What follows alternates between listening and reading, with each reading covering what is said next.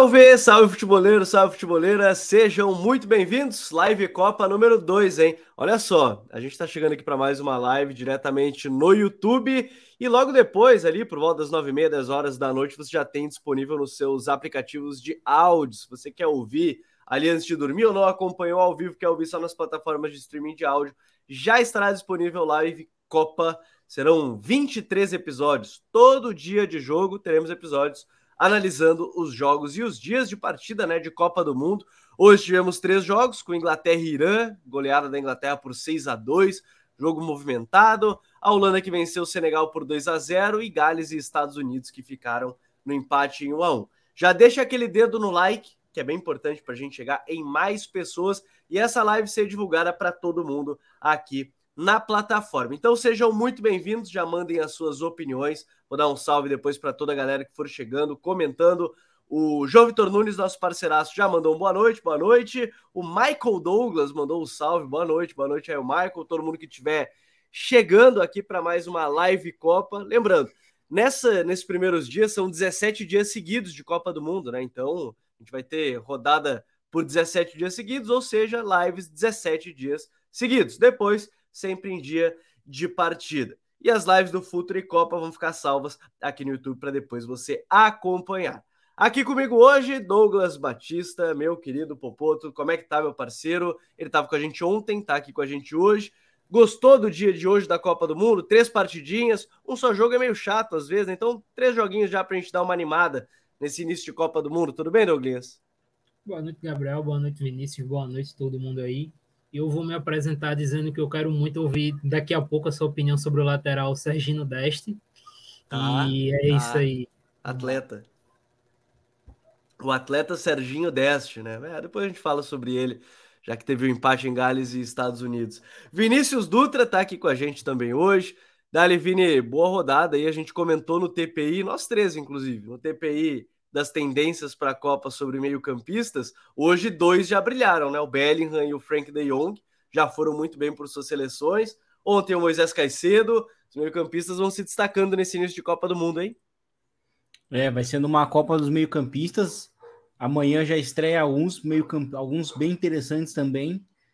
E então tem sido uma Copa interessante, tem sido uma Copa de gols, né? É uma média boa de gols e enfim, vamos, vamos vamos debater bastante esse, esse segundo dia de Copa. É, segundo dia de Copa do Mundo. Eu peço mais uma vez, ó, deixem o like, se inscrevam aqui no canal. A gente está chegando nos 76 mil inscritos, então muito obrigado a todos que acompanham o nosso trabalho. E, obviamente, compartilha para os amigos, né? Agora você já sabe, todo dia de jogo, 8 horas da noite, vamos estar ao vivo aqui debatendo a rodada e os jogos. Até porque nessa terça-feira agora Sete da manhã estaremos de pé, ou melhor, seis da manhã já estaremos de pé, porque joga Lionel Messi às sete contra a Arábia Saudita na sua última Copa do Mundo. Ele já confirmou isso mais uma vez. Mas não é o tema do episódio de hoje, da live de hoje, porque a gente abre falando sobre Inglaterra 6, Irã 2, um jogo que quebrou muito prognóstico, Vini, e se esperava talvez um Irã mais organizado defensivamente, até conseguiu, ali até saiu 1 a 0 por volta dos 20, 25 minutos de jogo. Mas a bem verdade é que a Inglaterra conseguiu achar também, a partir do 1 a 0 achar muitos espaços, criar suas jogadas, mas talvez ficasse a impressão que poderia-se mais para a seleção do Irã nessa partida, né, Vini? É, foi uma foi um jogo bem tranquilo, né, do da Inglaterra. É, se imaginava assim que antes do jogo, até pela, pelo estilo de jogo da Inglaterra, que é um estilo mais confortável transitando é, e iria enfrentar uma defesa sólida, né? Que é conhecidamente sólida mesmo, é um time que sofre poucos gols, né? A seleção do Irã. É, mas é, a Inglaterra conseguiu fazer um, um, jogo muito tranquilo, né? Teve a troca do sistema, o time de fato jogou num 4-3-3 hoje, é, né, a linha de 4, né? Fazia bastante tempo que a Inglaterra não, não jogava nesse dessa forma e contou com boas atuações, assim. Eu acho que desde os zagueiros jogaram bem é, com a bola, tanto o Maguire quanto, quanto o Stones, principalmente o Maguire que participa, né, é, do, da construção do primeiro gol, que é, que é um gol que, que já facilita muito, assim, porque talvez levar o jogo para o segundo tempo num 0 a 0 já iria transformar um, um, uma dúvida, talvez na, já ia colocar um pouco mais, mais de dúvida na cabeça da Inglaterra. Talvez ia, o jogo ia se transformar numa, numa um drama, né? Principalmente contra uma defesa mais sólida. Mas não, acho que a Inglaterra começou, é, jogou muito bem, contou com boas atuações, é, como falei, dos dois zagueiros.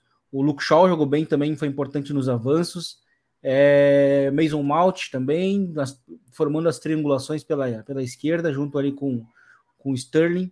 Né? Na verdade, eu citei inclusive a, a própria triangulação, né? o, o Shaw, o, o, Mount e o Sterling jogaram bem, e por dentro ali o, o Harry Kane fez uma grande atuação também em apoios, né? jogando de costas, colocando os companheiros de cara né? de frente para o lance. É, não marcou gol, mas ele fez uma grande atuação, onde ele criou tudo, assim, né? É, a gente até brinca que ele, ele é um atacante que lembra uh, por movimentos muito Benzema, né? O cara que sai da área, consegue, consegue elaborar bem e, enfim, foi, foi isso, sim. Acho que a Inglaterra conseguiu fazer uma conseguiu fazer uma estreia tranquila contra um adversário que pode muito bem é, dar trabalho nos dois, nos dois jogos restantes da Copa. Então isso foi bem importante já para se colocar numa boa posição para liderar o grupo. E, e, assim, né, a gente fala de um, de um jogo, acho que até quero falar sobre isso aí contigo, Douglas, que é a questão do Bellingham, que era um jogador que se tinha muita expectativa. A gente comentou isso em alguns momentos da, do Gary Southgate, do Gareth Southgate ser um cara meio é, conservador no sentido das escalações, mas era um cara que precisava jogar, né? Para quem está acompanhando a temporada dele já há algum tempo, né, era um cara que já precisava começar a jogar e fez já uma estreia, uma belíssima estreia em Copa do Mundo, fazendo gol e tudo mais. É um jogador que precisava começar a iniciar uma partida, né, Douglas? Ah, sim. É, cara, é, dá para repetir, por favor, rapidinho? Só porque dá uma cortada no final. Não, acho que é, o, o Bellingham era um cara que precisava jogar, né? Um cara que a sim, gente sim. falava já há algum tempo que precisava entrar em campo como titular, porque no clube ele já estava pedindo passagem, né? Sim, sim. Eu diria que não só ele, né? Tem alguns jogadores nessa seleção inglesa que já pediam passagem, mas acho que o caso dele era o mais gritante. Por ser, assim, ainda dá para dizer, ele é o melhor meio-campo inglês, né? Com algumas sobras, assim, falando principalmente questão de talento. E o Southgate, ele, ele, tem muito essa pecha de ser um cara que não, não liga muito pro talento, né? Não, eu fale muito isso, mas ele meio que tem esse, essa pecha contra ele. E o Bellingham era um cara que vinha pedindo essa passagem, esse momento de ser um cara muito criativo, um cara que entra muito na área. É, eu acho que nessa temporada, acho que o Vini pode até comentar também um pouco isso, que ele acompanha mais o futebol alemão aqui. Mas nessa temporada o Bellingham bateu para fazer muitos gols, né? Ele sempre foi um cara que tinha participação muito mais, muito mais com pré e assistência, né? Mas agora ele está fazendo muito gol nessa temporada e estreou fazendo gol, né? Primeiro gol da seleção inglesa um cara que tem uma entrada muito boa na área. E aí tu vê que esse talvez seja o grande mérito do Saltgate, porque ao mesmo tempo que ele é um cara que tem certos problemas para escalar alguns jogadores, ele meio que não tem medo de lançar alguém novo, né? É, o Bellingham teve a primeira experiência com ele, o Sancho, o Saka, eu acho que o Rashford também, não, acho que o Rashford foi com ele também. Então, tipo, ele é um cara que não tem muito, muito problema com isso. É, Nessa questão da lesão do Madison, né? O Madison tá machucado, não sabe se ele vai jogar ainda a Copa, se ele vai ser cortado, ele tá no elenco, mas já se especulava, por exemplo, se o Madison fosse cortado, ele ia chamar o Elliott do Liverpool, que é um cara de 19 anos que nunca jogou pela seleção. Então ele é um cara que meio que chama os caras, ele meio que não bota eles para vivenciar nesse dia a dia. Só que para dar sequência ele sempre foi um pouco complicado. O Bellingham ele vivia, vive pedindo essa passagem, como outros jogadores, e chegou a hora, cara. Acho que o Bellingham ele meio que desponta para ser um dos principais jovens da Copa, junto do outro, né? Do outro sub-21 titular, que é, que é craque de bola também. É, que é o, o Bukayo Saka, né? Que fez dois gols. E que legal ver o Saka marcar esses dois gols, principalmente porque ele termina a Eurocopa é, um monte de ataque racista em cima dele, né, por ele ter perdido um pênalti. Para quem viu a série do Arsenal, ela abre falando sobre isso, né? E, e é muito legal ver o Arteta comentando como ele lidou com essa situação, como ele, ele, ele acabou trabalhando isso e, e, que pena que teve que acontecer esse crime contra, contra o Saka. Fez dois gols, muito legal. ver a felicidade dele nesse sentido. Até vou colocar na tela porque a gente vai acompanhando aqui direto pela live as escalações para ficar mais fácil é, de entender. Então você tem Tripper, Stones, Maguire e o Shaw, Rice, Bellingham, Mouth, Saka, é, Harry Kane e Sterling, e aí a famosa linha de cinco da equipe do Irã, Vini. É, mas é, é interessante perceber que muita coisa foi acontecendo dentro desse jogo, pelo menos no início, principalmente, que a Inglaterra, depois a gente fala um pouco mais do Saka, fala um pouco mais desses outros jogadores, é que a Inglaterra conseguiu criar suas primeiras chances a partir de bola parada, a partir de cruzamentos, que é uma arma da equipe desde que o Southgate entrou, né? Desde 2018. Na Copa de 18 já era assim, com o Maguire, é. é porque o Tripper é um, é um belíssimo cobrador de falta, de bola parada, enfim. É, é interessante perceber isso também, né? Que já no início do jogo é, é, é uma seleção que se aproveitou do que tinha de melhor e depois que foi conseguindo criar a partir da bola ao chão, né? Exatamente, jogou muito bem. É, as primeiras ocasiões foram em bola parada. E e, e, e, nesse sentido, já é, a gente anota a importância do próprio Maguire, né? Por que, que ele é importante para o Saltgate, né? E ele menciona muito a importância dele, é, porque nas bolas paradas ele é o cara que, por exemplo, botou uma bola na trave e assistiu o 2 a 0 né? né? Ele, ele que dá assistência de cabeça para trás na, na, bola parada ali no 2 a 0 Então, assim, ele é um cara que é, o time, o, é, o Saltgate consegue criar. É, é, situações em que ele, de fato, é muito ameaçador na bola parada. É, e é curioso porque, assim, é, as cobranças são sempre direcionadas no ponto do pênalti, que é onde está o Maguire, né? Então, é sempre no centro da área. Ou ele vai dar assistência da maneira, dependendo da maneira de como a bola for chegar, ou ele é, ou ele ou ele vai ou ele vai dar assistência ou ele vai finalizar, né? Então, de alguma forma, ele vai ser ameaçador é, mesmo que a bola, né, chegue um pouco mais alta ou mais baixa, de, de, alguma forma ele consegue ser ameaçador. A gente viu isso nas duas primeiras ocasiões dele. É, mas eu acho que depois disso, eu acho que entra também a boa atuação do próprio Maguire. Eu gosto de destacar dele porque ele é um cara que virou é, meio, meio que virou um meme, né? É, virou, na temporada. Virou, né? Infelizmente ele virou. É, eu, eu, eu acho muito exagerado isso, porque é uma, é, ele foi colocado também numa situação é, no United, no caso, onde ele não. Assim, na, nenhuma das virtudes dele ela, ela acaba sendo ressaltadas. O time não o coloca nessa posição. Ao contrário do, do que foi no Leicester, onde ele se destacou, e no que é hoje na seleção inglesa, né? É, e ele jogou bem com a bola também pela esquerda. Eu acho que os principais avanços com a bola na esquerda foram a partir dele. É, isso já até gerou um pouco de dúvida, porque é, ele não é conhecidamente um construtor ou um, um, iniciador em termos de elaboração, né? E, e até mesmo o próprio Declan Rice, que também jogou bem. É, alguns jogadores que não são conhecidos por, por essa construção, nesse né, primeiro toque, foram bem, né? E, e, e, eles jogarem bem faz toda a influência no, na, na, atuação também muito boa do Jude Bellingham, né? Porque ele, o Bellingham é um cara que também necessita que um primeiro é, primeiro construtor tenha seja, seja importante para o colocar já nessas boas posições. Ele é um excelente continuador de jogadas. O Bellingham, talvez com, com, com um primeiro volante que não construa tão bem, ele já não vai tão bem. Principalmente quando aconteceu na temporada, quando o, na, na Bundesliga, no caso, o Dahoud se lesionou, né? O Dahoud tem jogado como esse primeiro cara à frente da defesa, e aí, e aí o Kahn uh, começou a substituir ele e o Jude Bellingham começou a ter atuações não tão boas assim, né? Porque ele já não recebia em, em situações tão é, vantajosas, né? E ele não é necessariamente esse cara para iniciar. Então, é, hoje o Rice e o, e o Maguire jogaram bem e isso influenciou muito na atuação do Bellingham e, e também do, do, Mount, né? Que também jogou bem.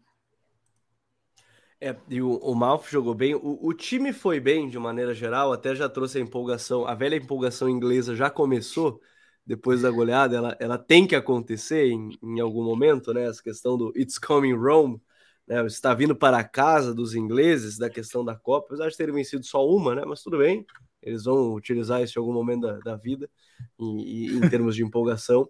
Mas é legal de perceber que, que aí depois você tem aí, eu quero falar um pouquinho mais da, do Saka, que, para quem acompanhou a série nas nossas redes sociais, no Futre FC lá no Twitter, a gente fez uma série de 10 jovens, sub-21, para ficar de olho ao longo da Copa.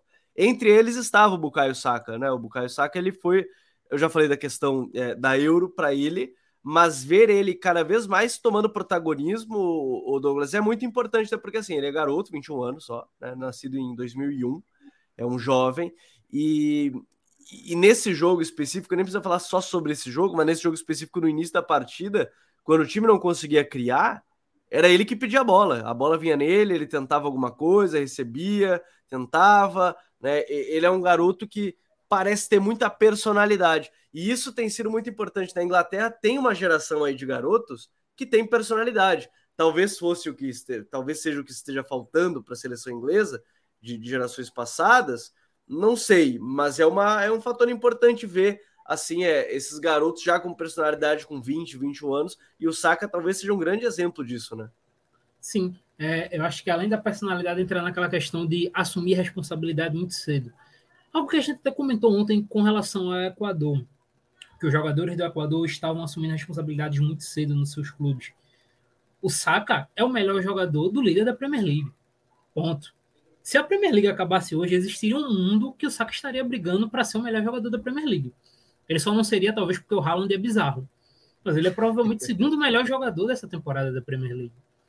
E aí você passa para o outro, por exemplo, o Bellingham é o melhor jogador da temporada do Borussia Dortmund. E por aí vai com outros jogadores.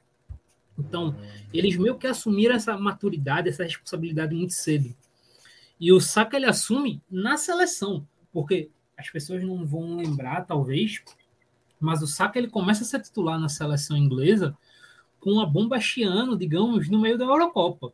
Que a Inglaterra ela faz dois jogos muito ruins na Euro, empatando em 0 a 0 contra acho que Croácia e Escócia, não lembro ao certo. E no terceiro jogo, valendo a classificação, o Saka que começa como titular. Ele simplesmente é, é quase o, o coloca os jovens e vocês decidam aí, né? E, e, ele responde bem.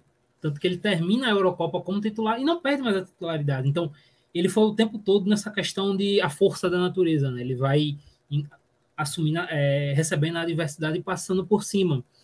E desde cedo sempre assumindo essa questão de responsabilidade, de receber responsabilidade muito novo.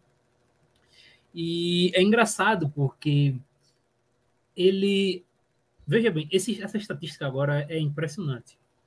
Desde que a temporada europeia começou, em agosto. Os gols de hoje foram os dois primeiros gols do Saka na temporada em que a equipe que ele estava jogando não estava empatando ou perdendo. Isso explica muito sobre o que ele é no Arsenal. Sim. Todos os gols dele, gols e assistências dele na temporada, o Arsenal não estava ganhando o jogo. Foram lances de extrema. Ou é... abriu o marcador, ou descontou, ou empatou, ou alguma coisa assim, né? Ou começou a ganhar. Mas é, toda partida então, de passe é o gol dele. Exato. Esses foram, foram, os primeiros gols, assim. É uma estatística que você pensa até que é impressionante, porque ele tem 10 participações em gol na temporada. É 12 agora, com esses dois de hoje. Então é um cara que você vê evoluindo cada vez mais. E dá para dizer hoje que ele é a segunda principal referência ofensiva da Inglaterra, né? É porque o Kane está extremamente consolidado já na carreira, mas é muito difícil você dizer que tem um outro jogador inglês jogando mais bola que saca hoje. Então ele assumiu isso aí muito cedo. E é interessante ver até onde ele vai chegar, né? E pegando um grupo até, entre aspas, fraco, para ele é bom, porque ele vai ganhando confiança ao longo dos jogos. Faz dois gols agora, já tira, já relaxa mais, porque o primeiro jogo você tá mais tenso. Já relaxa. E aí pega duas seleções, os Estados Unidos com a seleção que a gente vai falar mais na frente, mas que defendendo é lamentável, e a seleção de Gales que também não é nossa, Gales. Então, dá para ele engatar uma sequência muito forte nessa primeira fase e entrar muito bem na segunda. É, e, e pode ser importante ainda para num grupo aí que, que certamente a Inglaterra pode vir a deve ficar em primeiro, assim, pelo que a gente tem acompanhado, mas a gente vai falar daqui a pouquinho de, de Estados Unidos e Gales, porque eu quero fechar ainda o grupo A também, né? Porque no grupo A a gente teve hoje Senegal e, e Holanda, e antes da gente falar sobre esse jogo, deixa aquele like, se inscreve aqui no canal, mas deixa aquele like, ó, não dura, não demora três segundos para você apertar o botão do like ali e o YouTube entender que você está gostando desse conteúdo, vai te recomendar mais essa live e ainda vai divulgar o canal é, para mais pessoas. Agora, a gente teve um Holanda e Senegal que foi muito legal. Primeiro, para acabar com alguns estereótipos de quem não estava vendo muito Senegal antes de começar a Copa, né? Daquela velha máxima de tem individualidade, não tem coletivo. Porque coletivamente, né, Vini? Senegal foi muito bem. Perdeu por dois gols aí na reta final, mas coletivamente, Senegal conseguiu impedir as principais jogadas da Holanda, conseguiu impedir. Claro que em algum momento falhou, é verdade, né? A gente teve aí, depois a gente fala dos destaques da Holanda, mas Senegal foi muito bem dentro do que poderia e sem o seu principal jogador, que era o Sadio Mané. É, é uma seleção que, que sem dúvidas, assim, ela seria a melhor europeia, a melhor africana se estivesse hoje com, com o Mané, né? E, assim, o jogo foi muito bom. Acho que, em termos coletivos, para quem acompanhou é, essa seleção, eu acho que não surpreende a organização né, de, de Senegal. Já foi uma seleção que demonstrou essa organização, essa ordem em 2018. É, e, do, e, em 2022 tem jogado, tem sido um ano bem especial para o time, né? Porque ganhou Copa, Copa das Nações Africanas, conseguiu a classificação para a Copa, é, enfim. Então, o time de fato joga assim, muito bem assim, em termos coletivos e tem é, destaques individuais, tanto na defesa, no meio e no ataque. Mesmo sem a, sem a presença do Mané hoje, né? Então acho que o, acho que o plano o plano hoje, inclusive do do Alio, do Alio CC, foi muito interessante porque, né, sem a bola no primeiro tempo um 4-4-2 para vigilar ali o, Frank De Jong, né, para não dar espaços. Se ele jogou bem, é, foi muito mais por mérito do De Jong também, mas o plano de tentar neutralizá-lo estava ali, né? Com o, o Idrissa Gueye jogando mais avançado, né? Uh, defensivamente, aí com bola voltava para o 4-3-3. E, e foi muito interessante porque, porque é, na direita é, existia uma concentração maior de produção de jogadas, né? Com o Sabali, Cuiate, Gueye e o, Dia, e o Diata, né? e na esquerda a gente tinha ali o Ismail Assar sendo o cara do que rompia, o cara da aceleração e que pecou, ele, ele começava bem até as, as jogadas, mas pecou muito na definição. Né? Eu acho que isso talvez foi um fator do zero do, da manutenção por muito tempo do 0 a 0 né? E, mas o time competiu muito bem, deixou uma imagem excelente para quem estava sem o seu principal jogador, o que dá até uma esperança, é, imaginando inclusive que pode conquistar sim essa, essa, essa segunda vaga no grupo, é, mesmo diante de Equador, que joga muito bem, e, e do Qatar, que é, o, que é o mandante. Então, assim, para mim foi um, foi um, bom jogo taticamente, né? É, por tudo que eu citei. Pela proposta do Alio Cissé, é, o time tentou impor seu jogo, mas que né, eu acho que o resultado foi até um, muito injusto, né? Ao final, acho que novamente, acho que o, o grande ponto negativo foi, acho que foi o Eduardo Mendy né? Que mais uma vez acabou falhando em um dos gols e, e acabou comprometendo. Mas eu acho que no geral eu acho que foi o resultado foi meio duro assim para por tudo que o Senegal produziu. É porque cria chances, né? Cria, criou suas oportunidades. Aí vale destacar porque a gente brincou ontem sobre a, a questão da Holanda, né? E a titularidade, a possível titularidade do Noper e ele fez sua estreia né, em Copa do Mundo e foi muito bem, diga-se de passagem. Foi muito Sim. bem, fez defesas bem importantes. Duas defesas, Exato. Duas defesas muito importantes, o Noper. E até o Vini me mandou depois uma postagem que ele estava pensando em se aposentar, está jogando na segunda divisão né, da Holanda. No, o Hirivin está na segunda divisão né, agora. É, Para quem não lembra, o Hirivin é do, do Afonso Alves, do nosso eterno Afonso Alves, que o Dunga convocou lá para 2006, 2007, mais ou menos. É, e, e, o Noper foi lá, estreou, foi bem, fez defesas bem importantes, mas assim, é, criou essas possibilidades, principalmente pelo lado direito, ali com o Sabali, o Coiatê, o Diatá, aí o Ismail Assar sendo um ponto-chave desse time, e eu fico muito curioso por como seria, de fato, a gente vai ficar sempre com esse C, né, de como seria se o Mané estivesse, o que, que ele faria, e tudo mais. No momento que a gente está na live, o Delfino, meu cachorro, ele quis acompanhar, agora quer ouvir, né? Senegal e Holanda, ele quer saber o que aconteceu, ele não viu. Uh, eu fico muito curioso para saber como é que seria com, com, o, com o Mané. E na Holanda, o, o Douglas, o, o Vangal, antes do jogo, ele arriscou, querendo ou não, né? Ele coloca, ele começa com Frank de Jong Bergius, né? Ele estava tradicionalmente começando com o Cop Miners, que defendia um pouco mais pro, pro Frank. Code Gakpo, Hakpo, né? Bergwin e, e o Jansen lá na frente, né? um 9 mais de área. Né? O Memphis ainda descontado entrou no segundo tempo. Mas ele arriscou também para esse jogo e, e, de maneira geral, de cara, não funcionou tão bem, imagino, como ele pensava, também pelo por como foi a atuação também de, de Senegal, né? É, primeiro ponto, eu queria resgatar uma frase que falamos aqui ontem. O Van Gaal é um treinador peculiar.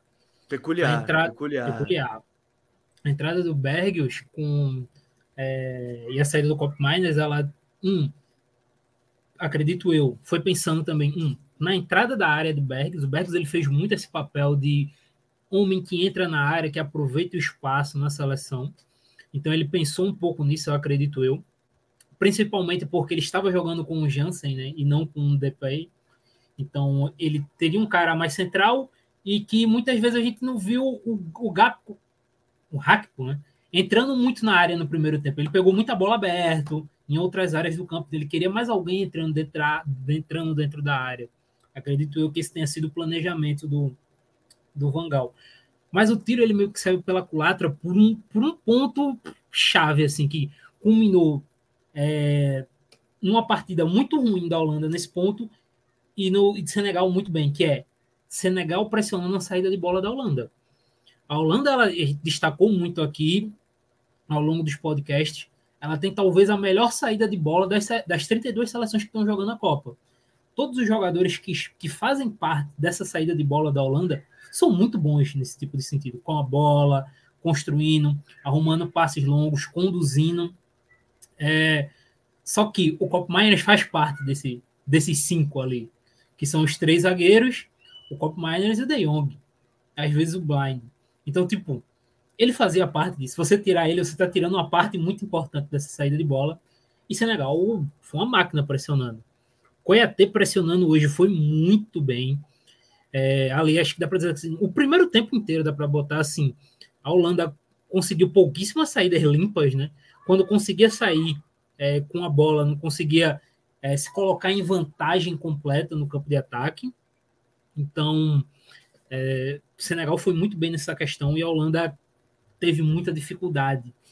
É, acredito que também o De Jong, o De Jong, o Memphis não ter começado, talvez tenha influenciado um pouco nisso porque você tentava uma bola longa, algo para o Jensen, ele não conseguia segurar a bola, ele não conseguia reter, e o De Jong provavelmente em alguns momentos ele retornaria para ajudar nessa criação um pouquinho, então talvez ele deixasse o time um pouco mais fluido. Mas de forma geral não gostei da Holanda. A Holanda defendeu mal, muito mal, assim, porque de forma geral, Senegal ele já seria um matchup ruim para a Holanda. A Holanda é uma equipe que joga com a linha alta, que joga sempre fazendo linha de impedimento, mas quando você pega a equipe de Senegal com Sar, com Diá e etc, e todo o bonde ali, e ainda tinha uma, né, né que não tá, sempre, desde o início, sempre me pareceu um confronto muito ruim para a Holanda. Porque são caras que têm essa boa capacidade, exploram bem essa última linha. A questão foi que eles exploraram talvez bem até demais. E aí, destacar um jogo é, muito ruim de um jogador específico da Holanda, de um defensor, que foi o jogo do Delite o Sara, acho que ele ganhou quase todos os confrontos contra o Delite hoje, quase todos os duelos. Isso e influenciou. Se o Delite toma o cartão antes, se o Delite toma o cartão antes, é que ele demorou até um pouco para tomar, ia ser mais perigoso ainda, né? Porque o, o, cartão que ele, que ele tomou demorou um pouquinho ainda, né? Sim, então assim, é, termina complicando muito o jogo da Holanda. O Sara, ele não teve tanta participação, como o Vini disse, né? o volume estava mais do lado direito, mas sempre que rolava uma inversão para o lado fraco, para ele pegar em situação de um contra um, seja contra Dumfries ou seja contra Delite, ele ganhou todos do, do primeiro lance, assim, não teve, não, teve, não teve nem dificuldade para ele. É, as coisas foram mudando quando o Vangal começou a usar o banco, o que é até curiosidade, né? Porque o banco da Holanda não é um banco tão farto de opções. É, mas de forma geral, o De Jong, baita jogo dele, acho que dá para dizer que foi ele e o Hakpo foram as únicas é, notícias realmente positivas da Holanda hoje. É, tem até estatística aqui, né? A, dá até parabéns à FIFA, né? A FIFA colocou, está colocando muitas estatísticas com relação Muitas estatísticas legais. Para quem gosta, é, entrem no site da FIFA durante os jogos, coloquem no jogo. É bem legal. Tem vários dados legais coletivos e individuais por lá, viu? tudo gratuito. E aí até e até pegando algo que eu, a gente estava conversando em off, o De Jong, até trazendo a estatística, ele foi o jogador que mais conseguiu passes que quebram a linha nesse jogo. Ele conseguiu 18 passes que quebram a linha nessa partida.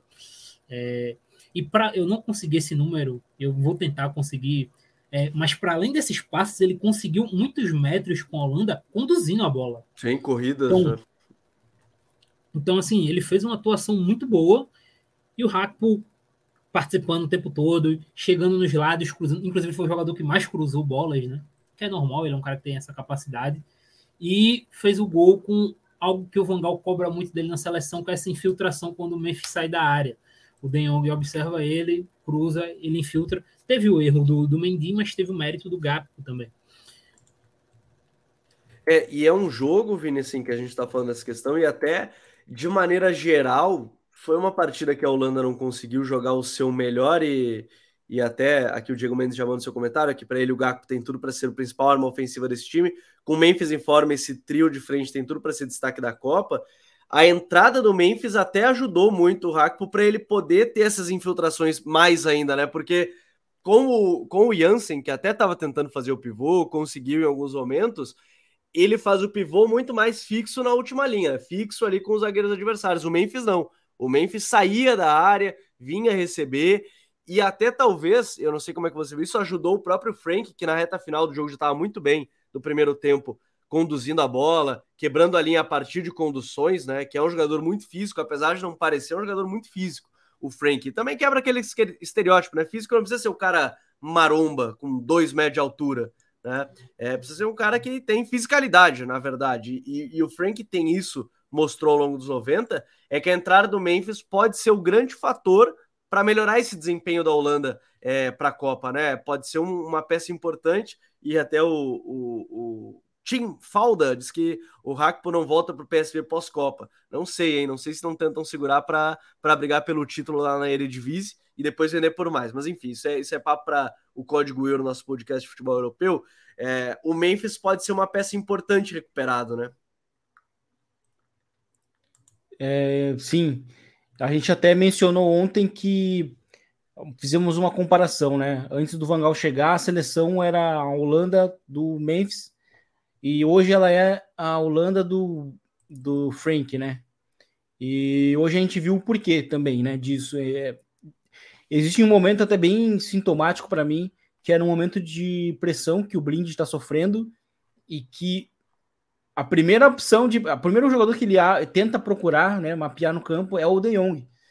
Né, que ele ia, ele inclusive recebe um passe até meio na fogueira, mas consegue é, acalmar e sair da pressão. E o De Jong tem essa capacidade. Eu acho que o Berhaus também jogou bem ao lado dele. É, acho que no segundo tempo ele acaba dando uma sumida, mas é, a Holanda ela tem essas armas, algumas, algumas armas, principalmente na saída de bola mesmo, para mudar um pouco a, a, a dinâmica. E, e, sobre o, o Delite, é, ele foi mal ofensivamente também, né? Porque quando, quando o, o, o Berghaus, ou o Berruiz, né, ele, ele está em campo, ele a, a, estrutura de saída de bola muda, né? Quando, quando é com o Miners, é, quando, quando não está o Cup Miners, de fato o, o, o, o Delete avança um pouco mais. Então a gente viu ele mais avançado ali, só que ele não estava fazendo uma conexão com, com, com o Dumfries, né? No fim, não estava gerando nada. E aí, quando perdi Sim. a bola, como até mencionou o Douglas, era bola no era bola no Ismael Assar e era um pavor defensivamente para ele.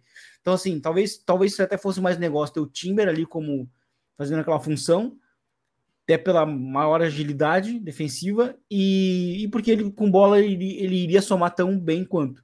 Mas o De Jong para mim hoje ele foi o, o cara que, que deu uma resposta é, uma resposta muito boa para um plano muito bom do Senegal, sabe? Eu acho que acho que tecnicamente ele conseguiu, né? Primeiramente, bater as linhas é, de Senegal conduzindo, e aí quando ele conduzia, conseguia ganhar metros, ele conseguia distribuir, conseguia conectar o, o, o Jansen, né?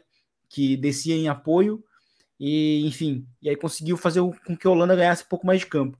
Mas hoje ele foi chave mesmo, porque o plano de Senegal foi muito bom. Eu acho que talvez se se a Holanda não tivesse um jogador desse nível, é, ia, ser, ia ser de fato né, uh, complicado. Talvez o time não conseguisse, não conseguisse vencer. E sobre o Hakpo, é importante também é, como a Holanda, que apesar de não ter muitos nomes, não ter muita profundidade, consegue mudar muito, e aí vai muito da criatividade do Vangal, a partir dos mesmos jogadores que tem, né? Então, assim, ele só mudou de posição, tirou um atacante e conseguiu, com esse novo posicionamento, também dar uma nova, é, uma nova ameaça para o time da, da Holanda, né? Foi interessante isso. É, e, e esse, ainda dentro, dentro desse jogo, assim, algumas coisas importantes que, que a gente pode falar, até o pessoal já está falando da questão do Cope Miners, o Vinícius Barbosa disse que para ele o Bergvin e o Jansen foram bem mal, e o Diego Mendes até comenta se não acha que o Cope Miners não belisca uma vaga nesse meio.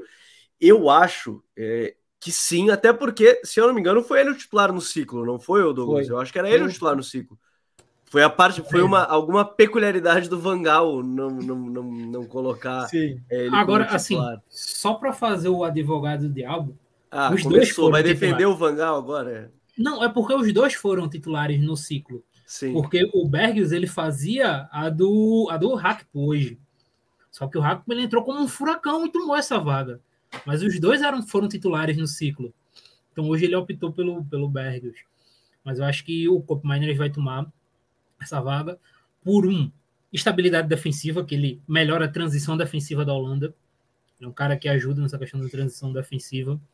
É um cara que melhora a saída de bola. Como o Vini falou, quando ele tá, a Holanda faz, resumidamente, digamos, uma espécie de 3 mais 2. Ficam os três zagueiros, ele e o De Jong mais na frente, e aí a galera vai se posicionando no ataque. Quando ele não tá, o Bergs, como foi hoje, ficou mais à frente, fica só o Frank na frente, fica um 3 mais 1. Então fica só um jogador ali. E é porque, como, ele tá falando, o De Jong é um cara muito bom, ele consegue receber a bola de costas e girar, ele consegue conduzir.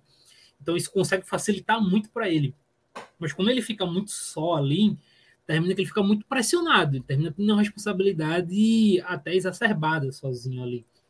E, por exemplo, o Vangal optar por algo assim contra uma equipe que pressiona como o Equador, talvez não seja a opção mais segura. Então, até porque, exemplo... até aproveitando que você falou da, da melhor de transição e, e, tudo mais, o próprio Ake também sofreu, recebeu o cartão, né? Então, assim, quer dizer, não recebeu o cartão, ficou com duas faltas, estava, estava naquela possibilidade de receber o cartão. É que, de repente, ele tenha pensado que Senegal não fosse é, usar tanto essas transições, talvez para os outros jogos pense nisso, né? Talvez contra Qatar não faça de novo colocar o Cop Miners, né? Sim, e tem outra mudança, você falou no aqui, que aí eu queria até ouvir a opinião de todo mundo. Eu cheguei a twittar isso, porque eu acho que em algum momento o Vangal vai tentar fazer isso nessa primeira fase.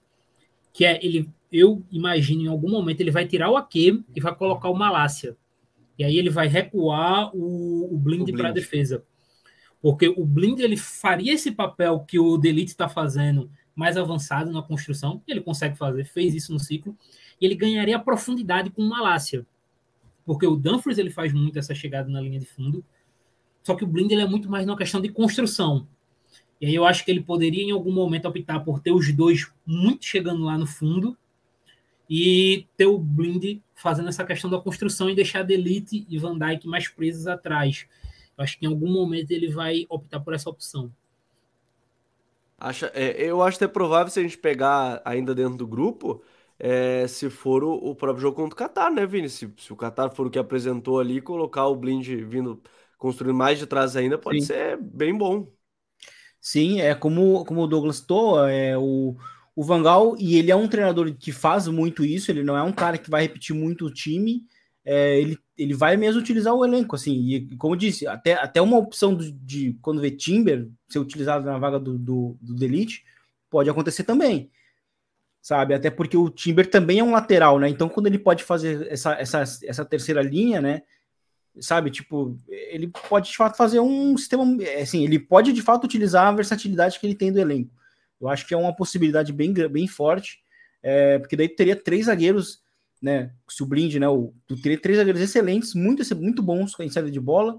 É, pode ter o Coop Miners é, junto com o Frank ou, ou, ou o Berghaus, enfim, tem muitas possibilidades. É um elenco que, que consegue te oferecer muita coisa é, com apenas uma mudança de, de, de, posicionamento, como foi o caso hoje do Rapo. É, e a gente vai estar tá curioso para ver ainda, porque promete, esse Qatar e.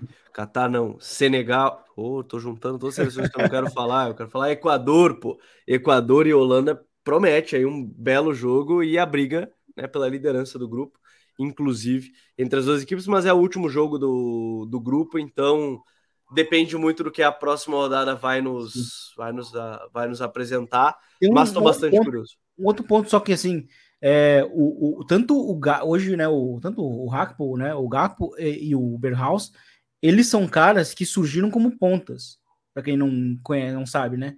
O, o Berghaus no AZ, ele era ponta, o cara que vinha, jogava com o pé invertido e jogava bem aberto. E aí, com o tempo, ele foi virando 10, no, né? Foi virando 10. Hoje ele foi, virou um 10 e agora virou até o cara que joga do lado do meio-campista, né? O meio-campista. E o Hakpo tá sofrendo essa, essa transformação também, né?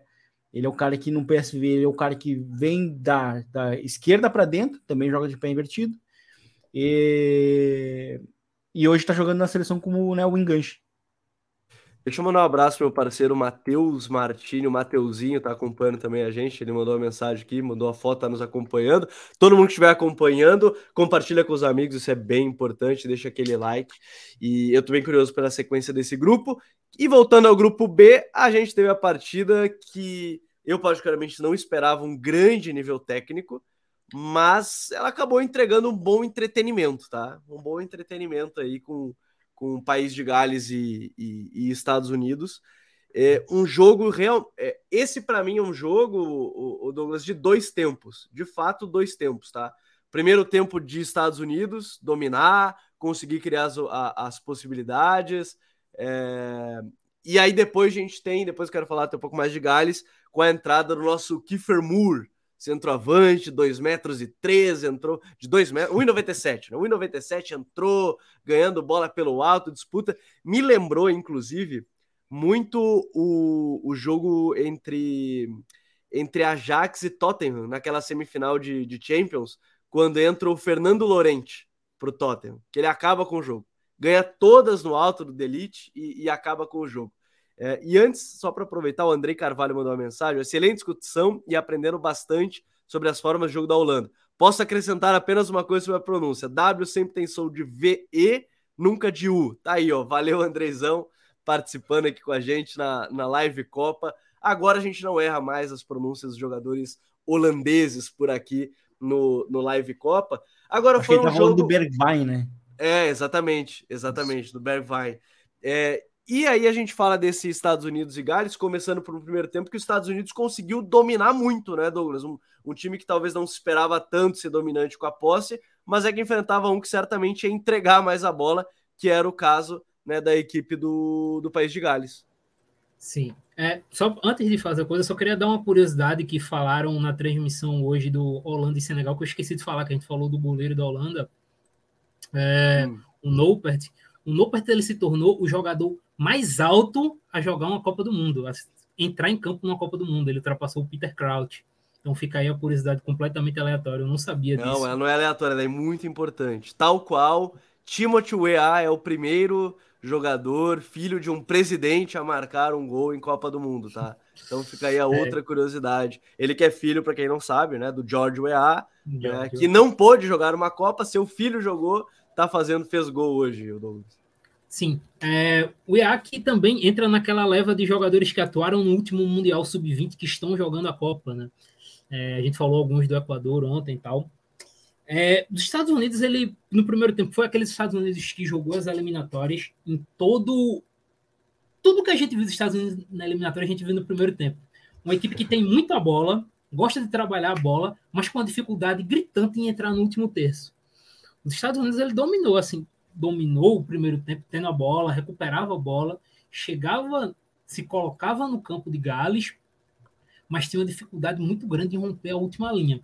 Ele conseguiu em alguns momentos com, com o IA, seja no lance do gol ou naquele primeiro lance que ele cruza a bola e o rapaz quase faz o gol contra, mas de forma geral foi uma equipe que batia e não conseguia entrar. E aí a gente vai entrar em discussão de várias é, formas de jogar e de opções. Por exemplo, o Sargent, ele participou muito pouco do jogo. Uhum. Ele é um centroavante de baixa participação. E aí você terminava tendo um cara que não te ajudava tanto na última linha. O jogo dele foi bem ruim, de forma geral. E aí entra até em questão de, de convocação, porque ele, por exemplo, tinha o Ricardo Pepe, que está jogando muito bem na Eredivisie nessa temporada, e não optou por não convocá-lo. O próprio Reina do Dortmund, né, que começou no banco, nem entrou o Reina, né? Então você vê que tinha opções nos Estados Unidos. O Eranson no meio-campo. O, o meio-campo dos Estados Unidos era uma equipe, um, um meio-campo que eu gosto dos jogadores, né? O McKinney, o Adams, o, o Musa do Valência. É, só que todos são jogadores muito mais de intermediário e base, né? Não são tão jogadores de último passe, de entrada na área, de romper a área. E faltou um pouco disso também nos Estados Unidos. Então terminava sendo uma equipe que tinha muita posse de bola, mas não incomodava. Incomodava em alguns momentos com o EA e com o Pulisic. É, mas faltou um pouco disso. Em compensação, eles conseguiram oferecer muita dificuldade para a seleção de Gales no primeiro tempo. Só que aí, quando viram, o negócio se inverte. Porque Gales ele começou a maltratar é, a equipe dos Estados Unidos. Estados Unidos, e aí vamos bater aqui, defende num 4-3, né? Com os três da frente mais avançados e só com três no meio campo. E, e deixa aí, três mais soltos né, na frente. Isso. E com a linha um pouco avançada, né? Dá para dizer assim, não dá para dizer que é uma linha alta, mas é uma linha média. E Gales castigou em duas coisas. Na bola longa no meio dos zagueiros, buscando o Kiefer Moore ou, ou Bale rompendo. Mas algo que também chamou muita atenção foi a bola pro ala direito, que eu esqueci o nome do rapaz agora, e aí ele fazia inversão da bola longa diagonal para o Neco Williams pegar é, confronto um contra um contra o Deste. Porque ou o Neco ganhava ou ele ganhava falta. Foi muito. Conta, tá querendo dizer que o Deste não conseguia desarmar nenhuma vez o Neco Williams. Ah, eu, eu, sou eu que estou querendo dizer, são as imagens, né? As imagens estavam falando isso. É, mas isso dificultou muito a, a vida dos Estados Unidos. Os Estados Unidos não conseguia sair no contra-ataque teve muita dificuldade para contragolpear no segundo tempo. E aí Gales foi criando volume, criando volume, criando volume até que saiu o gol. É, destacar aqui dois jogadores, né? Destacar o Musa pelo lado dos Estados Unidos, gostei do jogo dele. É, em muitos momentos, é, atuando ali como aquele meia pela esquerda, o lateral direito, o lateral esquerdo dos Estados Unidos e o Pulisic muitas vezes centralizavam, e aí ele tinha que abrir para dar essa amplitude no, pelo lado esquerdo, muitas vezes também passando a bola, fez um jogo que eu gostei muito. E destacar o Ampadu, né? Cara, o Ampadu jogou muita bola ali como camisa 5 de Gales. É, nessa melhora no segundo tempo de Gales se dá diretamente pela melhora do Ampadu, muito bem nas bolas longas, em cobertura, na transição defensiva. Então, destacar aí dois camisas, vamos dizer dois cinco, né? Mas dois meio-campistas dos dois times. E, e, esse jogo, né, Vini, ele tem é que para mim acaba sendo impossível não citar como ponto-chave a entrada do Keflin do, do, do Moore, porque Gales passou o jogo inteiro, primeiro tempo inteiro defendendo ali com a linha de 5, 3-2, né? Deixava o Daniel James e o Bale lá na frente pronto para uma transição, mas não conseguia acertar nenhuma, até porque Gales, quando tentava sair jogando por baixo, teve muita dificuldade, muita dificuldade mesmo, e, e nem é que os Estados Unidos estava pressionando horror, horrores, assim, tipo, muito forte muito forte, mas estava fechando os espaços e Gales teve muita dificuldade, principalmente desse trio de meio mais físico, né, que tem ali por dentro, né, com o Tyler Adams, o Musa e o me fugiu o terceiro nome agora e o McKinney, né, que estava com o cabelinho lá pintadinho de, das cores dos Estados Unidos, bem bonitinho. É, a entrada do Moore, ela traz e aí entra naquela velha máxima, né? Não precisa sair construindo desde a defesa para jogar bem. Mostra que a ideia, se a ideia de Gales era chegar no gol adversário. E para chegar no gol adversário, precisava dar um balão para frente, um chutão, um lançamento para o Muro alto a primeira bola. E aí eles começaram a atacar, assim que eles conseguiram. Então, assim, é, eu acho legal também de mostrar, e é curioso porque o Muro acho que fez parte como titular de praticamente todo o ciclo também. Né? E aí vem para esse jogo, aí vem aquela variação, né? Às vezes tinha o Ramsey mais adiantado, com o Bale e o Daniel James, mas o Moore foi muito importante nos jogos que Gales precisava atacar. E o segundo tempo foi muito isso, né? Entrar um centroavante mais alto, para segurar essa bola, ganhar a disputa e os Estados Unidos começou a ter problema a partir daí. Foi empurrado para trás, né?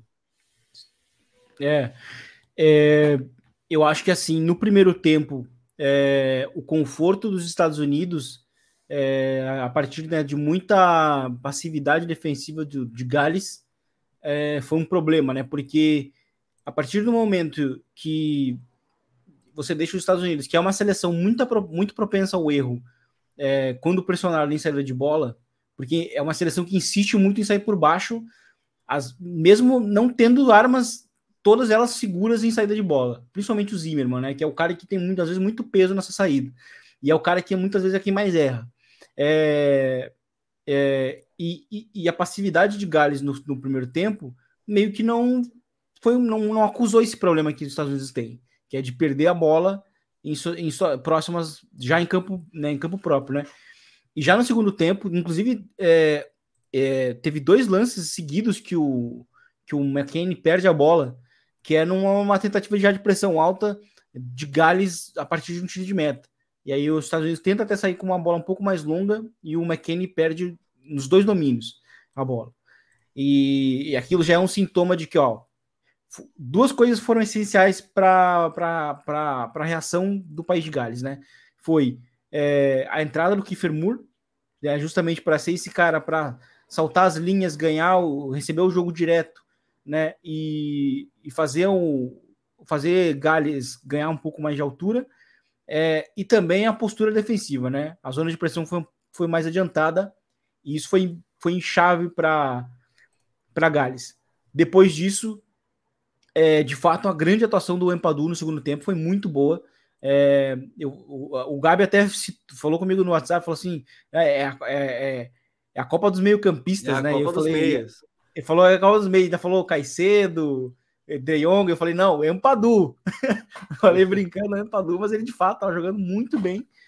É, para quem não sabe, ele também, ele também pode jogar como zagueiro, e ele foi importante em termos associativos, é, também sendo esse cara para buscar essa bola mais longa para o Kiefer Moore. É, e Gales, eu acho que assim, se tivesse marcado o gol mais cedo, ou se também tivesse um pouco mais de ambição no final do jogo, conseguiria a virada, porque é, os Estados Unidos estava sendo de fato empurrado e estava sendo assediado, né? A segunda bola era sempre de Gales, então é, Gales estava tendo continuidade ofensiva, e isso é muito perigoso, sabe? O seu adversário está sempre com um rebote, uma hora a bola vai entrar. Eu sempre tenho essa. esses anos todos assistindo futebol, eu sempre tenho essa noção. É muito raro ver um time que consegue suportar assédios, assim, quando o adversário consegue ter, consegue é, estabelecer o abafa.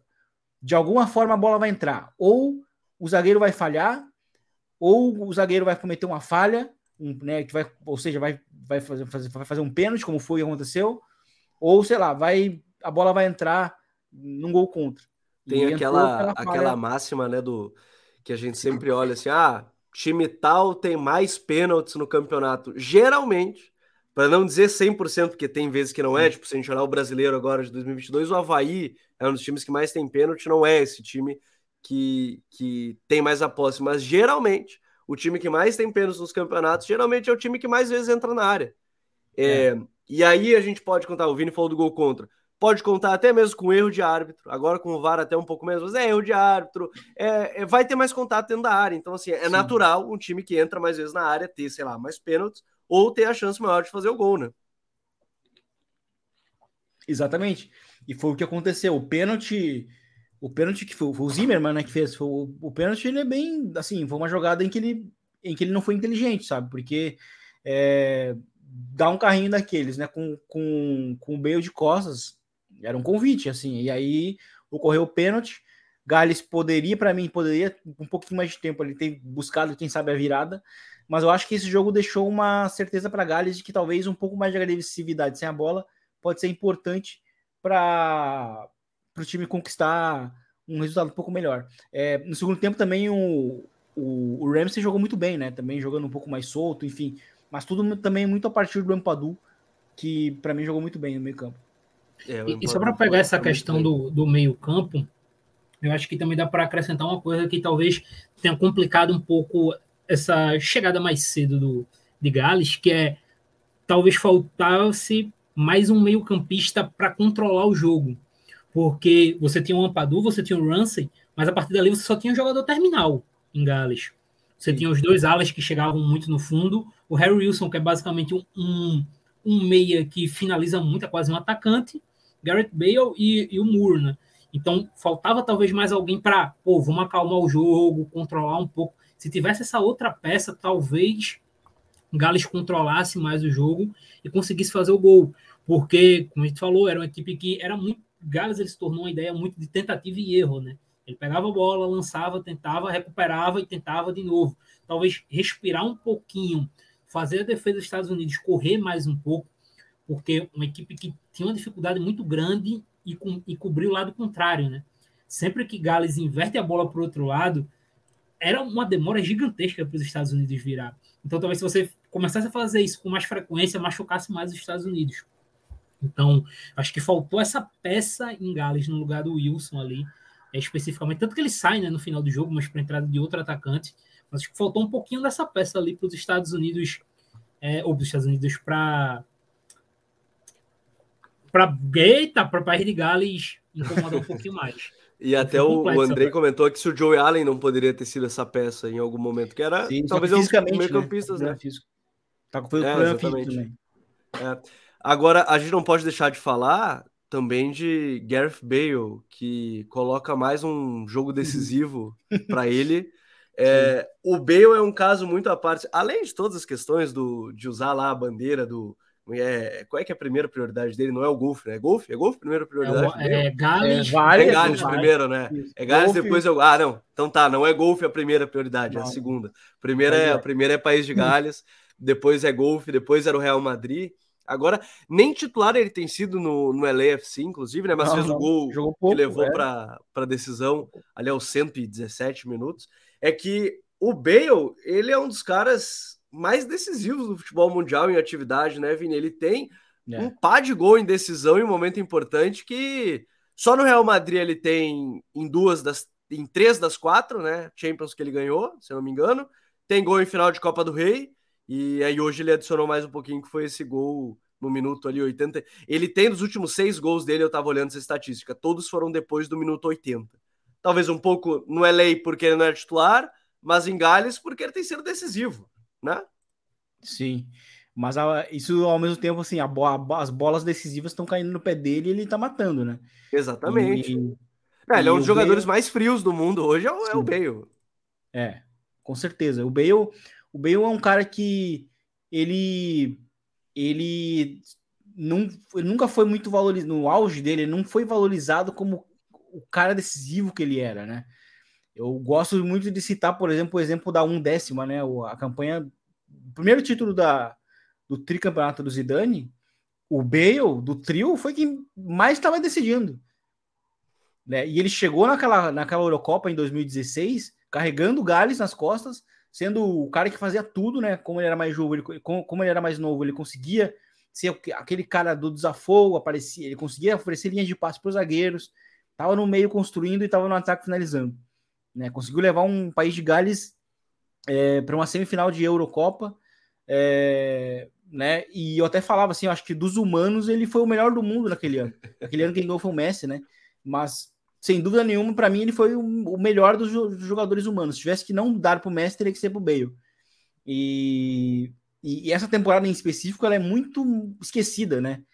Mas o Bale ele tem, é, por exemplo, nessa Copa do Rei que ele marcou o gol, foi um jogo que o Cristiano Ronaldo não jogou, né? E ele que teve que decidir, né? O famoso gol que ele tá tentando achar ele até hoje. é, esse gol aí famoso que ele ele tem que é, o Bartra empurra ele para fora do campo e ainda assim ele chega na frente depois, né? É bizarro o lance. E e enfim, fora que até mesmo lá já na, no momento de decadência, né? É, ele foi o cara que entrou na final ali contra o Liverpool e marcou um gol de, um gol de bicicleta, né? Não, não Ou seja, uh, o que o Joaquim comentou aqui, eu acho que é, é muito bom, que é qualquer outro jogador com a carreira do Bale no século passado seria tratado como lenda. É? E, e ele é, de fato, assim, tá. tu olha a, a, carreira dele, é uma lenda, de fato. Ele só não ganhou o título do Tottenham. Eu vou falar, eu vou. Eu acho verdade, que ele ganhou, né? Eu não lembro se ele ganhou, mas assim, é, ele eu só não foi mais importante do Tottenham porque é o Tottenham. Eu vou ser, é, Tottenham eu vou ser até mais, eu vou ser até mais assim. Se ele fosse inglês, ele já teria, ele já seria tratado como o maior jogador britânico da história. Ah, isso é, isso também é verdade. Isso aí, aí é um bom ponto também. Vai ter uma discussão gigante com os britânicos. Sendo que ele é, sendo que ele é, mas em termos de maior, melhor, né? ou melhor? Maior, eu acho que ele é o melhor. Para mim não tem nem dúvidas. Mas é, né? Ele não, ele não, o Douglas abriu o microfone, ele tá louco para falar. Ele tá louco para falar alguma coisa sobre isso. Pode falar. Ele até trancou, viu? Tu falou uma coisa tão impactante para ele que ele até trancou ao longo da, da live, que é essa questão do Bale, tá? Daqui a pouco ele volta com, com a gente, mas é, é legal de ver assim: é, Gales volta a uma Copa do Mundo, né? Desde 58, Sim. e aí volta para essa Copa do Mundo. Tem um jogo importante, e se a gente olha, é um grupo que dá para passar. Né? Você falou da questão da agressividade uma hora, né, Vini? É, é um grupo é. que dá para passar.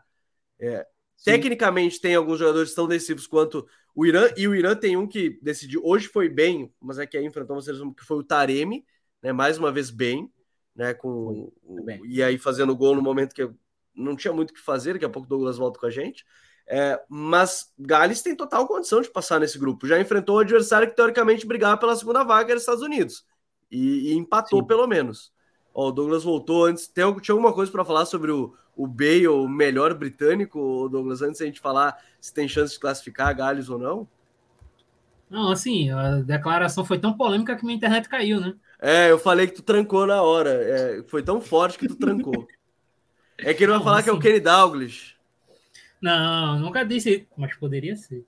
É, mas assim, eu não sei se o maior britânico de todos os tempos, mas o Bale ele brigaria para ser o melhor jogador da Premier League de todos os tempos. Porque assim, a gente tá falando de Tottenham, cara. A gente tem que primeiro bater nesse ponto. Pô, a gente vai deixar uma briga com o Tottenham Brasil aí. Não, véio. não, e assim, o que eu tô querendo dizer, a gente tá falando de Tottenham na época do Bale. Sim. Na época que o Bale jogou no Tottenham, era o Bale com 10 caras que, não, se você me surgiu como lateral, surgiu como lateral esquerdo, né? Acho que daquele Tottenham, o, depois teve outro que veio junto que jogou pra caramba, que é o Modric, né? Porque sim, o resto, sim. eu particularmente não lembro. Tem o Aaron Lennon, o Peter Crouch jogava nesse time, o Corluca era lateral direito, porque não lembra. É, cara, que seleção, né? É, é assim, o Luca é o cara que, nossa, o cara, eu não sei como é que ele conseguiu encerrar a carreira dele de maneira saudável, porque assim, sempre se quebrava, assim, as lesões terríveis, fratura, concussão. Ah, eu não posso né? esquecer do Pô, tinha o Huddleston como volante e o. Isso. Poxa, me fugiu a dupla de volantes, o Huddleston, que era outro que virou icônico, virou até. Ah, óbvio, o que virou treinador do Fulham, o Scott Parker também, né? Outro que é mais icônico assim no futebol, no futebol inglês. Você ia falar desse, desse Bale aí, o, Douglas? Ah, porque assim, é impressionante como em Gales ele se transforma, né? Acho que às vezes as pessoas não têm noção do que o Bale fez por Gales. A gente tá falando de um cara que levou Gales a duas vezes um mata-mata de Eurocopa. E uma dessas vezes ele levou para semifinal, cara. Então, assim, a gente não tá falando de qualquer jogador, a gente tá falando de um cara absurdamente decisivo. Um cara que por causa dele, Gales está numa Copa depois de sei lá quanto tempo. Então. Desde 58. É... Eu não vou fazer o cálculo aqui de 58 para cá, porque eu não sou bom em matemática, mas é desde 58. Então, assim, a gente está falando de um cara histórico. Histórico, histórico mesmo. Assim, o que ele faz com a seleção, a disposição que ele tem em jogar pela seleção. Você vê pela forma que ele comemora, né? A forma que ele comemora o gol dele é uma loucura. Pô. É o fato de quem realmente sente aquilo. É, é, um cara que eu gosto muito, porque ele é extremamente decisivo. Como você disse, você não precisava citar o 3 a 1 contra o Liverpool, mas ele decidiu muito a Liga dos Campeões. É, ele está no clube das cinco, né? Das cinco Ligas dos Campeões do Real Madrid. A gente fala Sim. muito do trio de meias do Real Madrid e do Marcelo, mas o Bale também conquistou cinco Ligas dos Campeões. Então, assim, é muita coisa. E cinco sendo decisivo em pelo menos três. Ah, fazendo é. gol em final nas três. Até porque o gol que, que da virada contra o Atlético de Madrid. É dele. É dele. Agora é dele, né? Em cima do Juan É dele, é dele. O 2x1 é dele. É dele. É. Ele faz o gol, né? Ele não faz o cruzamento, ele faz o gol, né? Ele faz, faz o gol. gol. Quem faz, faz o cruzamento gol. é o Di Maria. É isso aí, o Di Maria que faz o cruzamento e, e ele faz o gol. Então, assim, é decisivo. E aí é, até lembro do assim, Giggs. De Gales... O, o, problema do Giggs é que ele não conta primeiro é, fora de campo vários. Oi? abrindo um parênteses. O Giggs, que perguntaram do ah, Giggs. Ah, o Giggs, dentro de campo, certamente um dos maiores da Premier League. Fataço. Pô, o sim, tanto de título e, E, e, se eu não me engano, ele é o maior assistente da Premier League da história, né? O jogador com mais assistência da Premier League era a Premier League, né? 92 a, sim, a sim, 2022. Sim. O De Bruyne tá tentando buscar ele, não sei se vai, mas tá é. tentando. Sim. Agora não classificou para uma Copa, como bem eu conseguiu levar para uma Copa, né? É. E eu acho que uma coisa que é, favorece muito o Bale como esse. Uma, aí a gente pode usar o maior para Gales, né? O maior jogador galês é que ele conduziu uma campanha para semifinal praticamente sozinho. Entendeu? O Ramsey não jogou bem aquela, aquela Eurocopa, o, o Joe Allen sim, mas assim, ele teve mesmo que fazer tudo. Ele, é, para quem é daquele nível de recuperar jogos, vale o resgate, porque assim, ele fazia literalmente tudo, defendia, tinha que construir, iniciar com os zagueiros, estava no meio elaborando e no ataque estava tava finalizando. Ele tinha que fazer ataque realmente tudo. Com o Robson Canu, né? Era o companheiro Robson dele de ataque. É. Então, de Gales, eu acho que não tem dúvida, assim. Acho que ele é o maior. Agora, melhor. Aí tem, tem essa diferenciação do termo, né? Pra, acho que em termos de melhor, que é uma coisa já mais subjetiva, eu acho que ele é o melhor jogador britânico. Eu acho que em termos individuais, não consigo ter registro de um jogador que conseguiu fazer por tanto tempo na, na elite, na elite, ainda mais jogando no Real Madrid com o peso que ele tem, com vários anos também não sendo tão valorizado como deveria ser, né? É, sendo que já chegou com aquela pecha de o jogador custava 100 milhões, será que vai valer isso? Né? E no primeiro, já na primeira final de Champions dele falar marcou o gol. Aquele gol ali já valeu os 100 milhões que o Real Madrid pagou, né? E, enfim, eu acho que em termos de se a gente olha só para o individual, eu acho que não tem britânico que fez o que ele fez. Mas só que o que, pende, o que pendeu muito contra ele foi né, esse final de carreira que, que né, dá a entender que ele né, não, não, foi um, não, não pareceu ser um cara muito comprometido. É, mas pelo menos agora ele está onde ele tem o maior comprometimento segundo o próprio, que é Gales. Né? Depois, nas férias aí, dependendo, ele vai para o golfe, Real Madrid fica ali na, na terceira. Hoje é o, é o provavelmente é o LA, né? Antes era o Real Madrid, não, que era o time dele, agora é o LA. O, o LFC não é nem a terceira, né? Vamos ser sinceros aqui. Ele tá, ele tá nos Estados Unidos para passear e tal.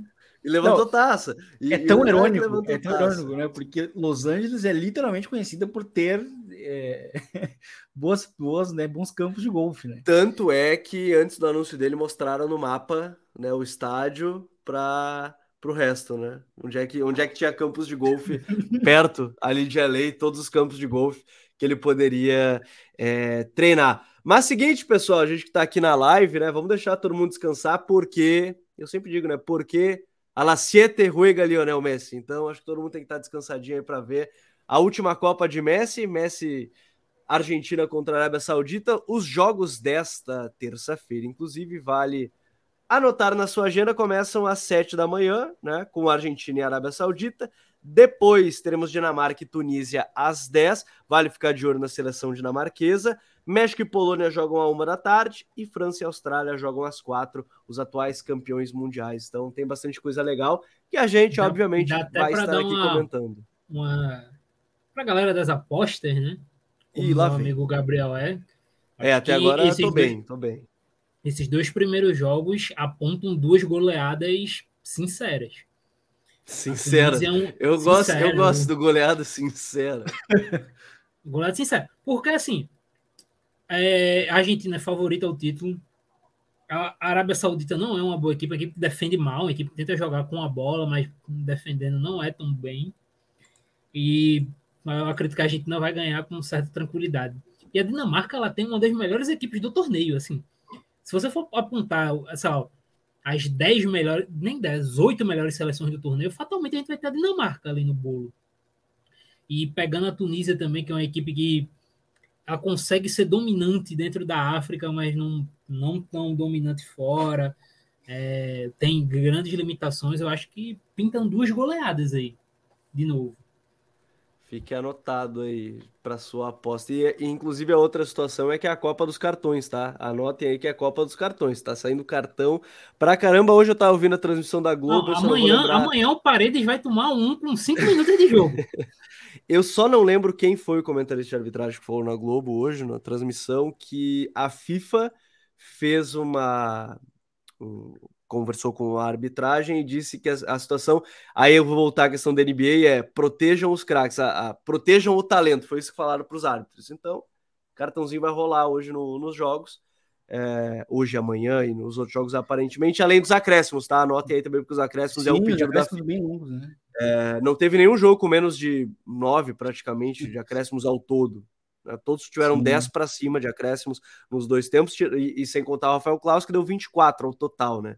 10 num, 14 num e 10 no outro, 24 é. minutos. Mas anotem aí e amanhã a gente vai voltar aqui com mais um Live Copa. Vini, valeu, meu parceiro. Até amanhã. Valeu, Gabi. Valeu, Douglas. Estamos aí. Amanhã tem a Argentina, uma das, semi, uma das finalistas, né? Uma das favoritas. Com ah, o, Messi. o homem tá cravando, hein? O homem cravou aqui. uma das favoritas, Argentina. É, Dinamarca, uma das, favori, uma das favoritas a serem as surpresas, né? Ou pelo menos demonstrar um bom futebol. É, eu acho que vai depender muito da Dinamarca ganhar o grupo para, quem sabe, conseguir ir longe, né? E, e tem a, a Polônia e, e, México, que é um jogo que esse, esse deve ser excelente né, para cartões, porque jogos do, do, do México também da, da Polônia não são jogos costumam ser do Lewandowski, hein? Gols do Leva. Será que vai? Contra Leva, o México, acho que vai. Contra o México, não, acho que o vai. México, o México é o amigo do entretenimento, né? Jogos é. dramáticos, o México sempre está envolvido, então acho que vai, vai ser um jogo bem, vai ser um jogo bem interessante também. No Imagina se enfrentassem camarões. Aí sim, entretenimento puro. então tá. Valeu, Vini. Valeu, Douglas. Até. Valeu, queridos. Valeu a todos que acompanharam, gostaram. Deixa aquele like, comenta depois, manda sugestão, o que, que vocês gostariam que a gente colocasse aqui ao longo do live. Copa já vai estar disponível em breve nas suas plataformas de streaming de áudio. Não esquece de compartilhar com os amigos, se inscrever aqui no canal. E nessa terça-feira também vai ter vídeo análise para o torcedor corintiano que estiver acompanhando. Fernando Lázaro, né, novo treinador da equipe do Corinthians. Vamos trazer uma vídeo análise sobre ele aqui no canal. Valeu a todo mundo que nos acompanhou por aqui. Um grande abraço a todos e até mais. Tchau!